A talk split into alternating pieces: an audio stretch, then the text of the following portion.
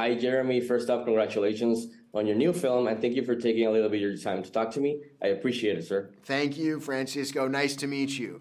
So uh, we, we, live in a time when uh, the demand for murder mystery films and shows has gone up, especially with now with streaming. Uh, projects like Knives Out, Only Murders in the Building, The White Lotus, etc. So I wanted to ask you, why do you think audiences are so interested and obsessed with murder mysteries and who done whodunits? Well, I think it's a, a little bit of a, a, it's a little bit interactive when you're in the mystery uh, genre.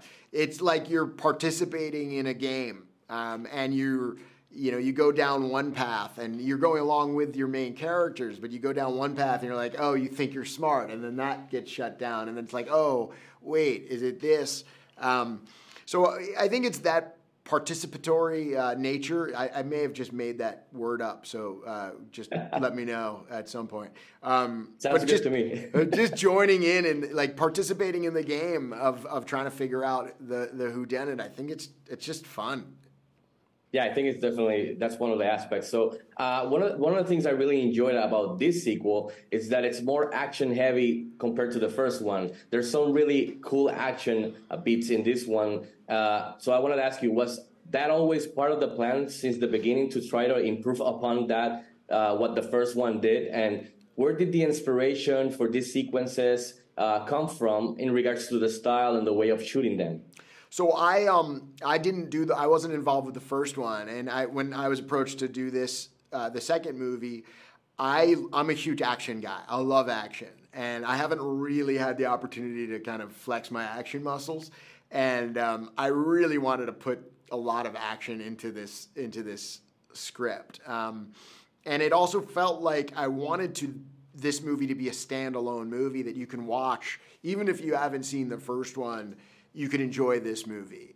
Um, we definitely paid homage to uh, to the first one, um, and there are some callbacks from the first one, some characters who are incredible. Um, but really, I wanted I, I, set out to do something that is is standalone, and um, rather than depending on the first one to to kind of be a launching point for this one.